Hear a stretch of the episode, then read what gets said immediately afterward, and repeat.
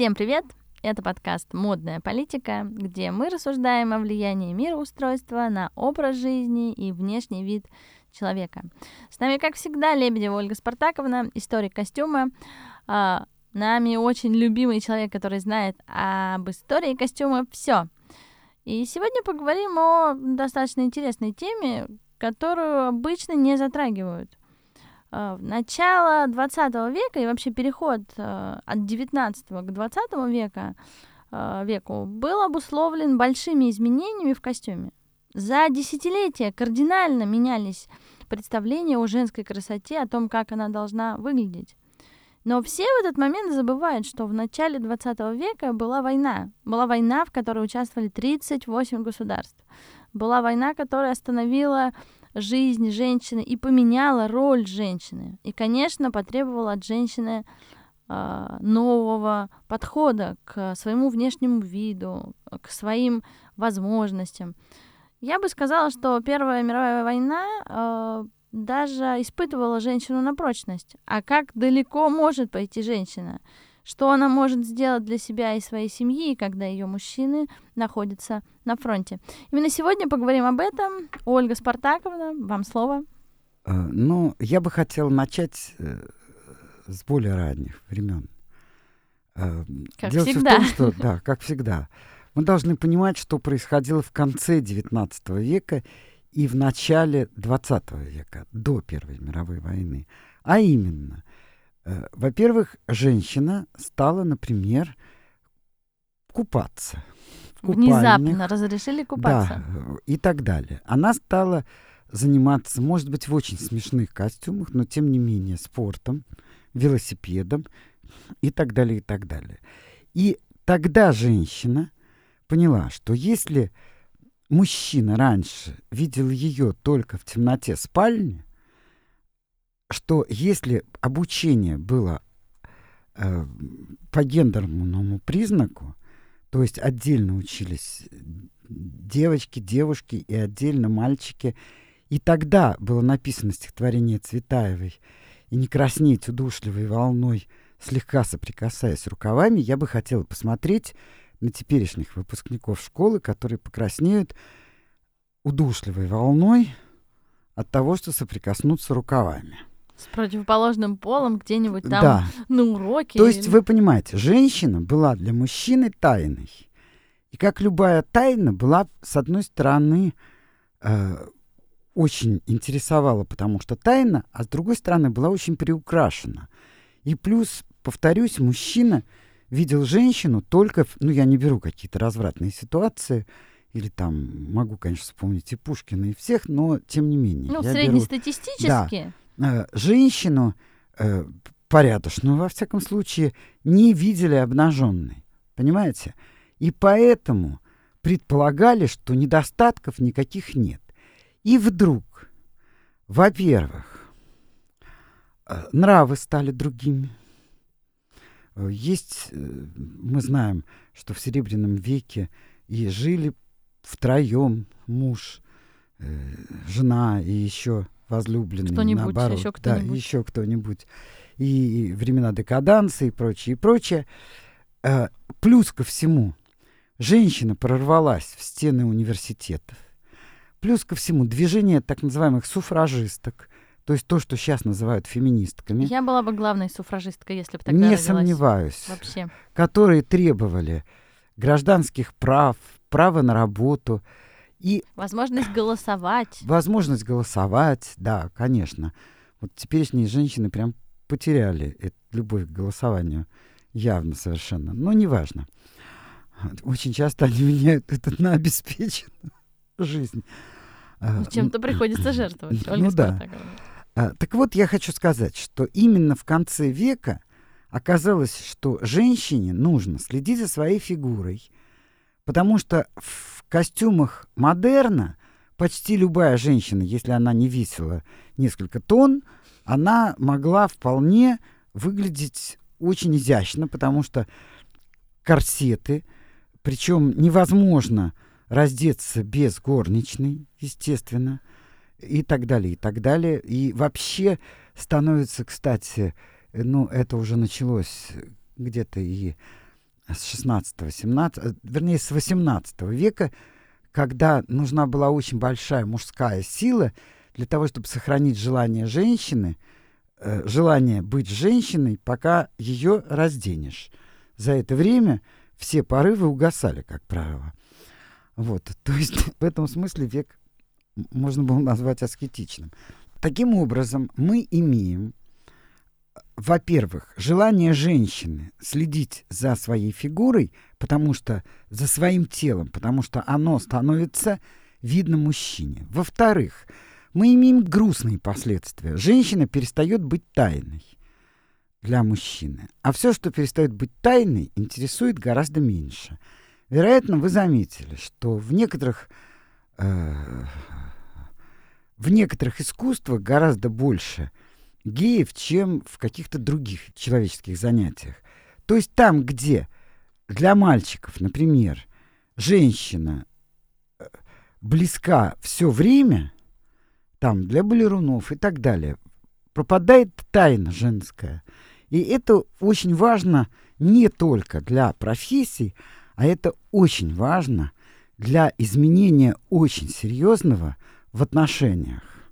Плюс, как я уже говорила, движение суфражисток, мечта о таких вещах э, и так далее. Но скажем сразу, Первая мировая война не только показала, на что способна женщина. Она, не сказав, сказала, добивались, возьмите, пожалуйста. Мужчин нет. Вы знаете, впервые был пущен глаз, э, газ и прит немцами. И часть мужчин французских явилась инвалидами. Э, абсолютными инвалидами. Вообще средняя статистика после Первой мировой войны на трех женщин приходился один мужчина и не всегда здоровый. Естественно, что при таких вещах даже без помощи м, любящих мужчин э, модельеров начинает становиться очень популярным, э, очень популярными девочки-мальчики. То есть девочки, лишенные форм, небольшие, худенькие, стиль гарсон. Это первое, что повлияло очень сильно на э, послевоенную моду. Второе. Женщина не потому, что она суфражистка или не суфражистка, не потому, что она мечтает или не мечтает. Она вынуждена была идти работать. И она должна была работать. Э, как вы знаете, восьмичасовой рабочий день — это было достижением гораздо более поздним. Работали подолгу, работали тяжело, заменяли мужчин во всех практически профессиях. И, соответственно, тут, не забываем, появляется Шанель с ее гениальным совершенно изобретением, а именно джерси и одежда, которую можно носить для работы, э, быть на работе в этой одежде, а потом идти в соответствующей обуви с перепонками.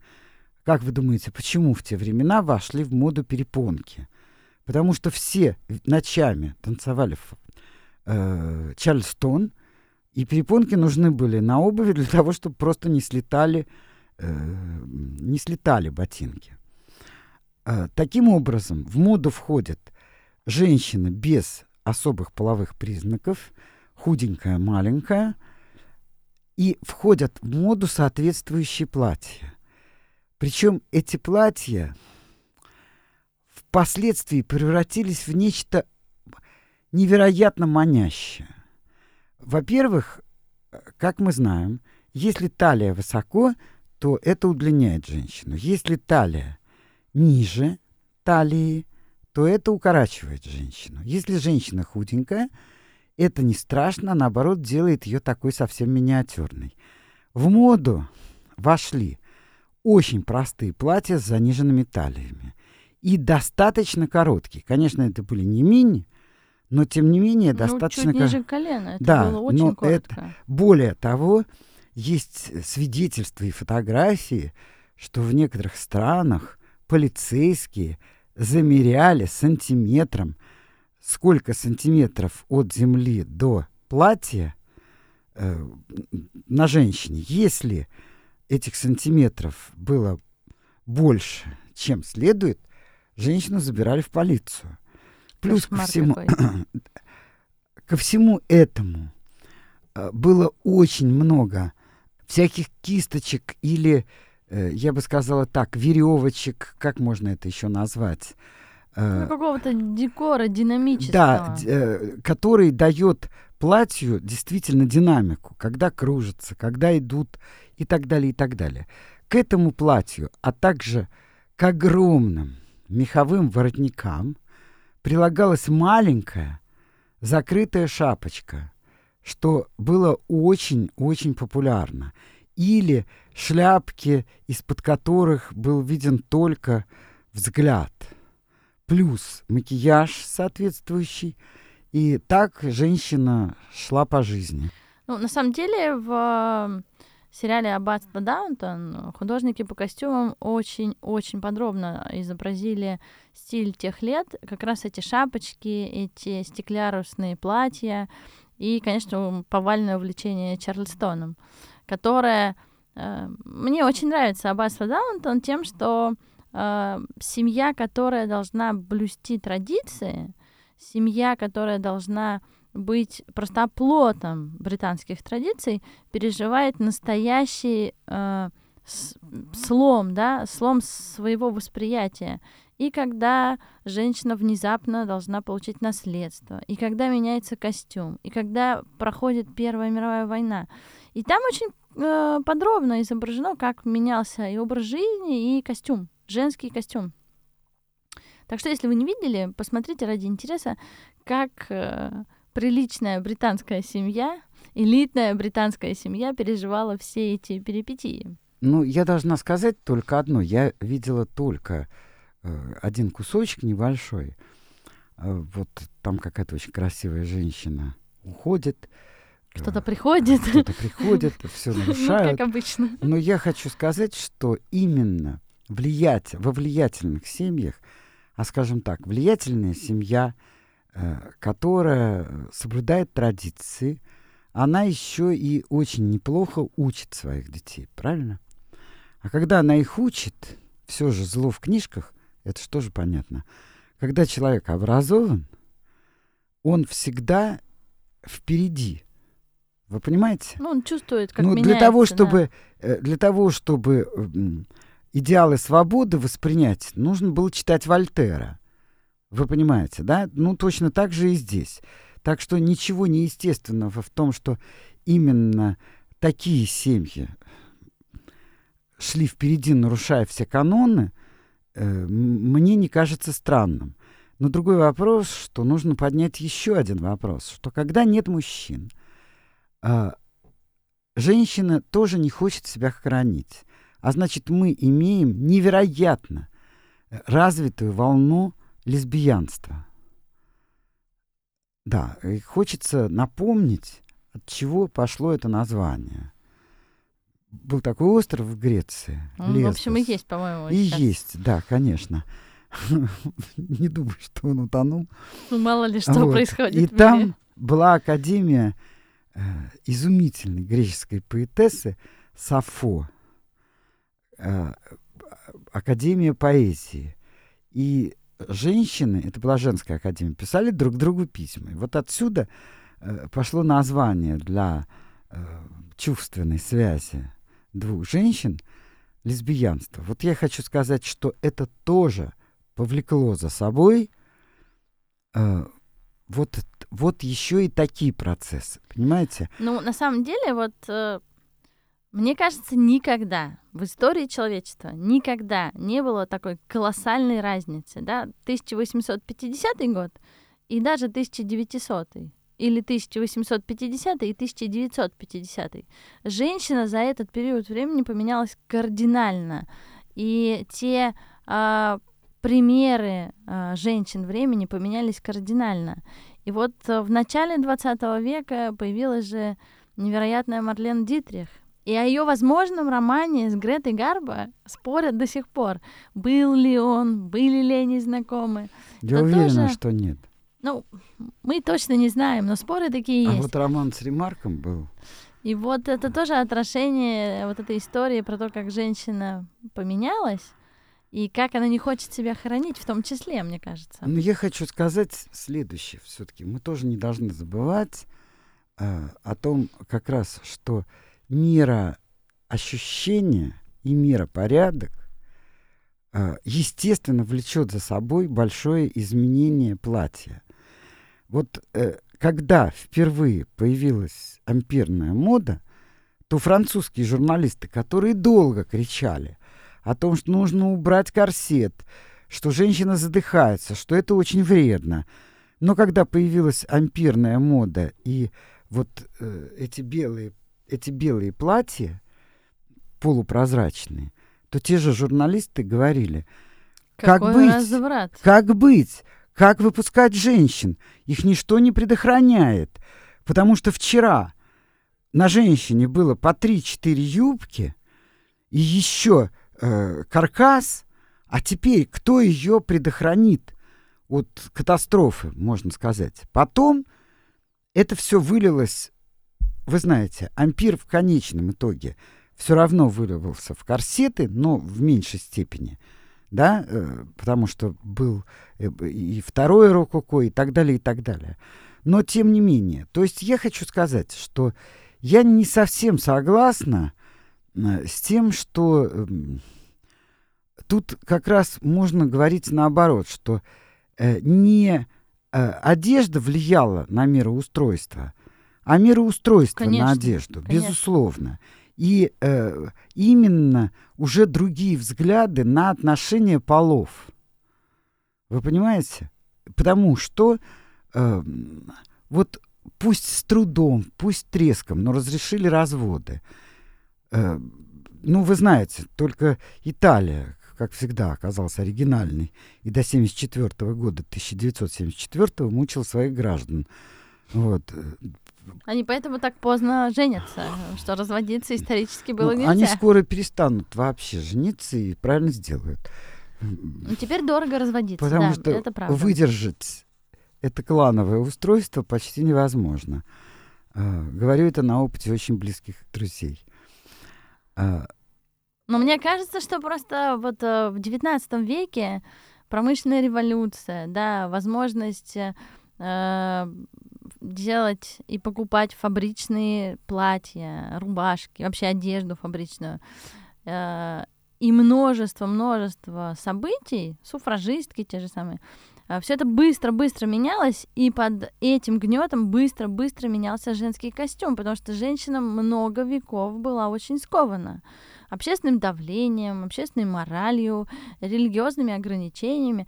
А тут столько всего и сразу. Поэтому вот, мне кажется, это... Да, но тогда мы должны поговорить, что несмотря на очень жесткое отношение э, древних греков к своим женам, которые были просто станками для рождения, э, вот, а э, время проводили с другими женщинами, как вы сами понимаете, с гетерами, но при этом я хочу сказать, что все-таки мы должны вспомнить, если уж говорить о резком изменении костюма, то мы должны вспомнить одну дату, а именно первый век нашей эры, когда христианство категорически изменило, в принципе, подход а к телу и б, соответственно, к костюму. Если тело ценилось во всех языческих э, народах, во всех, и, соответственно, одежда шла вслед за телом, то с первого века нашей эры одежда стала э, такой формой заключения тела, которое, конечно, было греховно, сосуд просто с грехами. Они... И поэтому нужно было его заключать в жесткие рамки.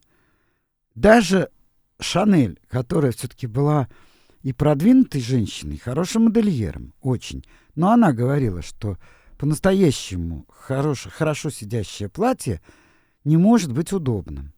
Понимаете, только современные взгляды стали другими.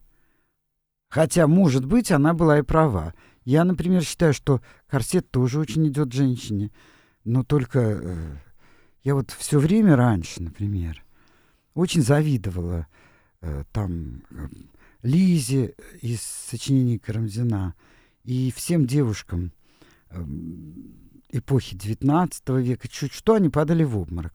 Думаю, ну почему я никак не могу упасть в обморок? Вот мама ругает, пац в обморок. Потом вышла замуж. Там что-то не так, упала в обморок. И все вопросы решены. И только потом я поняла, что они падали в обморок от того, что в этих корсетах, естественно, при волнении невозможно было дышать. Да там и так-то просто невозможно было ну, дышать, да. диафрагма просто не раскрывалась. Ну да, вот. Ну, можно было чуть-чуть выпилить. Как хорошо, это? кстати, хорошо, что во времена корсетов э, еще не было пластической хирургии. Я думаю, что увлечение женщин э, удалением нижних ребер достигло бы своего просто апогея, ну, чтобы хорошо затянуть корсет. Ну, понимаете, дело все в том, что мне кажется, что вообще очень интересно было бы по-настоящему заняться исследованием между естественностью в моде и полной неестественностью. Вы понимаете? Вот э, Шанель, например, не самый любимый мой модельер, но я уважаю ее за естественность ее форм э, костюма. Я уважаю ее за ее идеологию. Сейчас в бренде Шанель, конечно, не так много осталось от того, что пропагандировала Великая Коко, но мне кажется, что ее идеи свободолюбия, свободы тела, о чем вы говорите, они, конечно... Ну, мне кажется, тут она э, шла... Нет, это не были ее идеи. Она все-таки не Вивьен Вествуд. Она анти-Вивьен Вествуд. Ну хорошо, Он, но она же она чувствовала. хороший флюгер. Ну чувствовала же. Вивьен Вествуд создает тренд. Она идет вслед за, э, да, чувствовала вслед за потребностями общества. Потому что, естественно, ну нельзя в корсете сидеть работать. Ну, нельзя. Ну, разве не было это ее ответом на то, что она сама не хочет ходить в корсете? Ей это чуждо, ей это претит. Она хочет быть с мужчиной на равных. Разве не было это? Ну, конечно, она хочет быть на равной. И то, чего она хочет, можно назвать еще другими словами который я здесь опущу. Хорошо, не будем спорить, но э, продолжите свою мысль, что вы уважаете э, Шанель за свободу. Да, я уважаю ее за то, э, и более того, ее нельзя не уважать еще, что за тот ряд, который она представила годами, э, можно вот завтра надеть и не выглядеть абсолютно э, старомодно или как-то неинтересно. Причем это э, всегда можно найти что-то, что, э, во что можно даже одеть полную женщину. Понимаете? Другой вопрос, что мы все забываем, что фотографии Шанель, когда она не в форме, а вот в спортивных костюмах своих и так далее, сейчас ты бы выглядел очень неопрятно. Так потому что джерси все-таки очень растягивалась, очень тянулась. Есть вот она с лыжами и со своим этим ну, тогда немецким это была любовником. Инновация. Ну, конечно, я разве возражаю? А сейчас, кстати... Но мне нравятся женщины в огромных шароварах на велосипеде. Ну, умираю просто. Но сейчас же нету даже того самого настоящего джерси. Ну, то есть ты можешь его, конечно, найти там в каких-то итальянских брендах, этот свитер будет стоить там 500-600 тысяч рублей, но я не уверена, что ты захочешь его одеть, даже если ты его купишь, э, и тем более, что ты пойдешь играть в теннис, бомбинтон или там во что играла Шанель. Это... Ну, сейчас есть другие костюмы для тенниса и прочее. Потом, понимаешь, дело все в том, что все-таки сейчас поколение, я уже могу смотреть на ваше поколение — э, восхищенными глазами, потому что, в принципе, таких длинноногих, э, стройных женщин в таком количестве не было никогда. Это правда. Статистика Понимаете? неумолима, это правда. Другой вопрос, э, что тут я могу э, от Первой мировой войны вернуться в XVI век и вспомнить Дон Кихота. Вот, ведь не зря Дон Кихот изображен высоким и худым, потому что он все-таки не умел жить и был не приспособлен к жизни. И очень много лет и много веков а, стройность стройностью, но э, хрупкость считалась неприспосо... неприспособленностью к жизни, и поэтому не ценилась, так же, как длинные ноги. Понимаете? И э, совершенно недавно у меня была такая, был такой интересный опыт. Я была с э, молодой, э, скажем так, коллегой своей э, в горах. Она была стройная, с удивительно длинными ногами. И я ей все время завидовала. Я так завидовала, у меня таких ног не было никогда, даже в юности. А она потом, я была потрясена, когда мы доставали ее из очередной бухты волоком, причем она была лет на 30 меня моложе, если не больше. И мы ее доставали оттуда, а я сама выбиралась. И она сказала, ты себе не представляешь, как тяжело носить длинные ноги, какие они слабые и так далее. Тут я вспомнила Дон Кихота, и поэтому могу сказать, что э, как-то однажды я прочла высказывание одного израильского модельера, что балом правят модельеры геи, которые никогда в жизни не трогали женщин. И поэтому они выбирают женщин, лишенных всяких признаков их пола. Хотя я думаю, что таких женщин выбирают потому, что щетку всегда удобнее одевать, чем женщину с фигурой. И тут можно вспомнить э, к вопросу о Первой мировой войне и ее предчувствии встречу Анны Ахматовой и Амедео Модильяне, где он говорил, что женщина с фигурой богини в платье выглядит хуже, а женщина палка в платье выглядит гораздо лучше, чем раздетая. Ну, на самом деле, э, интересно, что когда Первая мировая война закончилась, и все решили, что больше никогда никакой войны не будет. И вот это, ну, назовем это спокойным двадцатилетием, так грубо говоря, э, привело к тому, что, м, ну, мне кажется, что женщины в какой-то момент даже потеряли немножко свое желание бороться за права. То есть они вот как-то начали, и не так, чтобы активно продолжили. Ну, они их получили, во-первых. Ну, что-то получили, конечно, не Вот. все. История про то, что женщина не могла наследовать имущество, меня до сих пор коробит до глубины Ну, души. э, вы знаете, это все-таки это все-таки законодательство определенных культур и стран. Например, в Египте это было возможно, в древнем Египте. Вот. И, кстати говоря, в России тоже, между прочим. А, Давайте, может быть, вспомним каких-то модельеров вот э, до 30-го года, 1930-го, Мгм. э, которые были тогда и которые, ну, все равно модные дома на период войны остановились. Но все-таки кто-то же работал впослед... ну, после войны, Конечно, э, и кто-то ушел впоследствии. конечно. Пуаре работал, Пату работал, э, Вионе работала, Лучшие модельеры Шанель времен. Ну, она не Работала. одно пришествие сделала. Э, Лучшие модельеры, э, мне кажется, не только 20-го, но и вообще. На Пуаре и Виане закончился крой как, как класс. Дальше был уже не крой, а игра с цветом, с фактурами, с новыми технологиями. Мне кажется. Ну, мне кажется, что э, Пуаре нельзя в этом смысле причислять. Потому что э, очень много из того, что сделал Пуаре, э, заложено в XVI веке, как крой. И здесь я бы оставил только Мадлен Вионе. Ее косым кроем.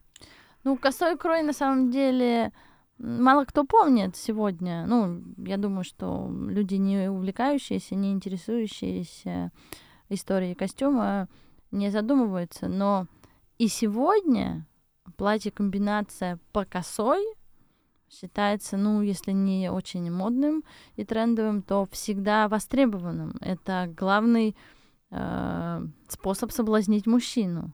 И не все знают, что это было сделано в начале 20 века. Ну, вообще, скажем так, далеко не все знают вообще, что происходило э, позавчера по соседству с их домом.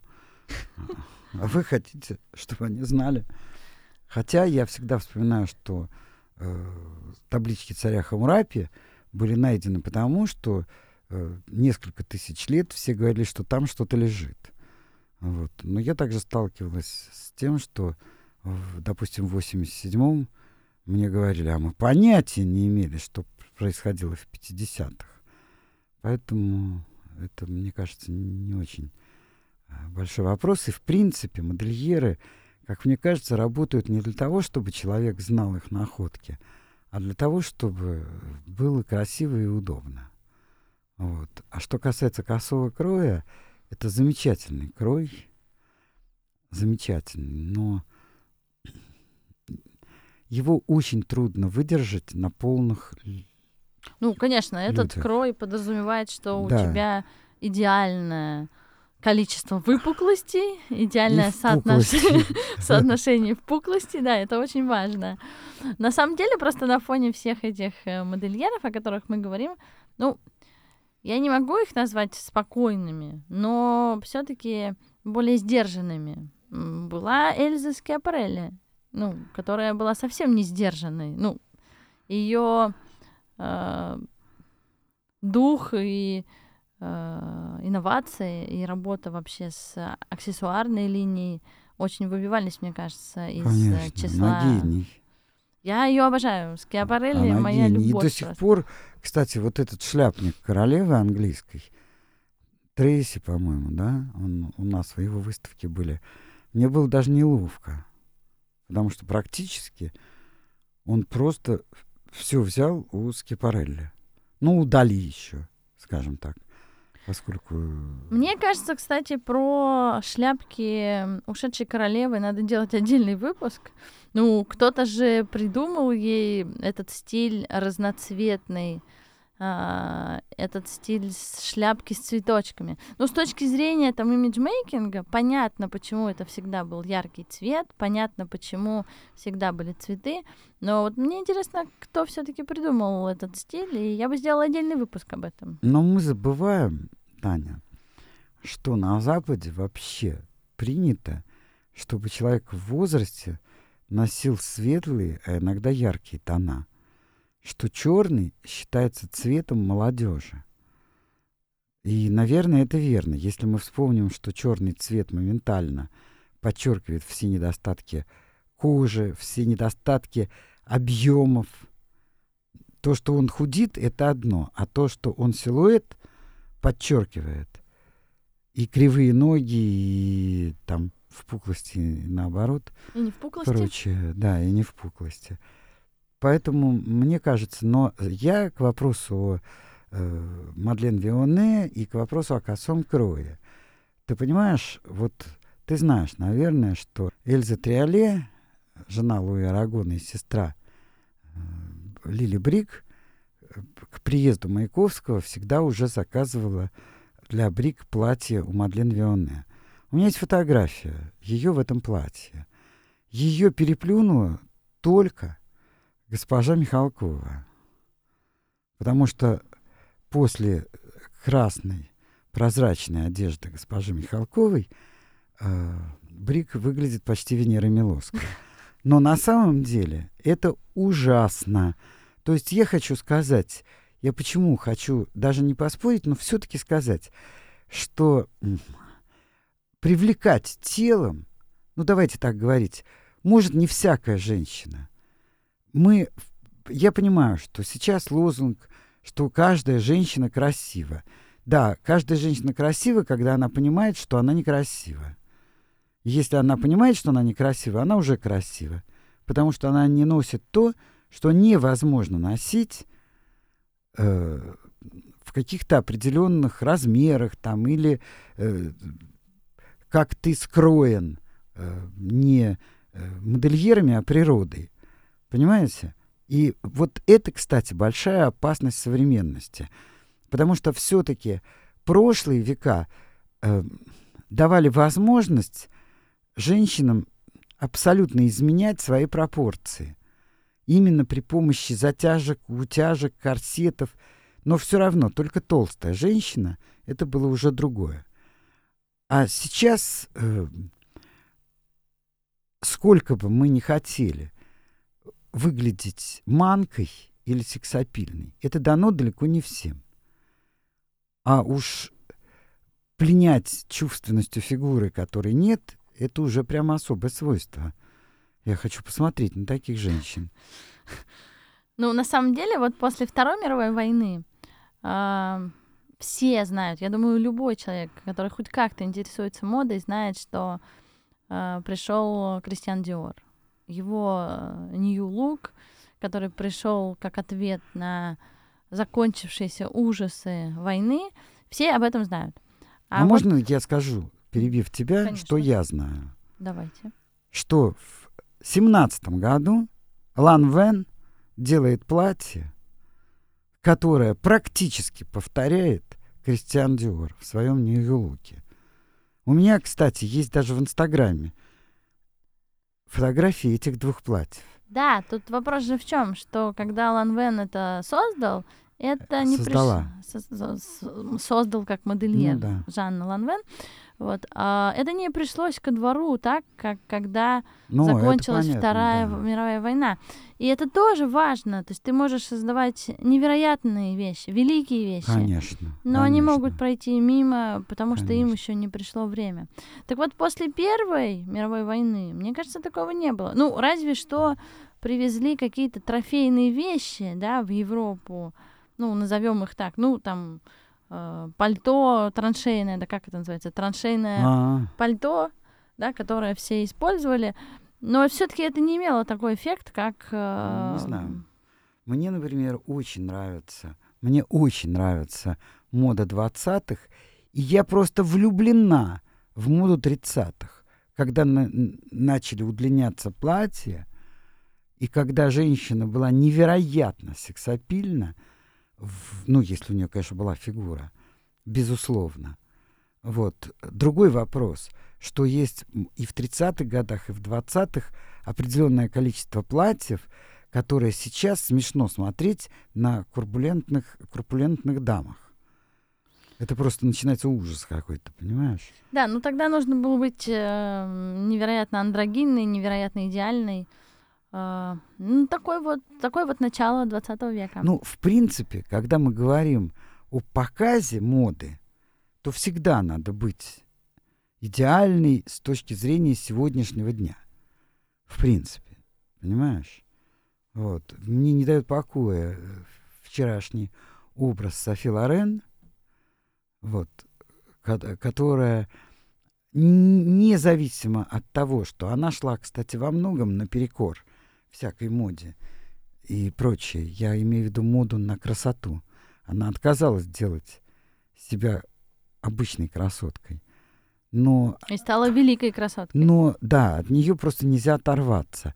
Но это исключение, скорее, из правил. Вот рядом Лола, Лола Бриджида, она, конечно, красивая женщина, но мне кажется, что ее можно даже забыть спутать с кем-нибудь, как там, допустим, да, Клавдио Кардинале. Типичная внешность, да, правда, типичная. Вот. А, тема Первой э, мировой войны, конечно, не раскрыта нами сегодня, но тема костюма, на который повлияла Первая мировая война, ну, немного приоткрыта. Но я хочу просто добавить к твоим словам, очень хочу добавить, когда ты говоришь два десятилетия спокойных, ну, во-первых, там была и Испанская война. Но ну, дело условно. Не в этом. Да, условно.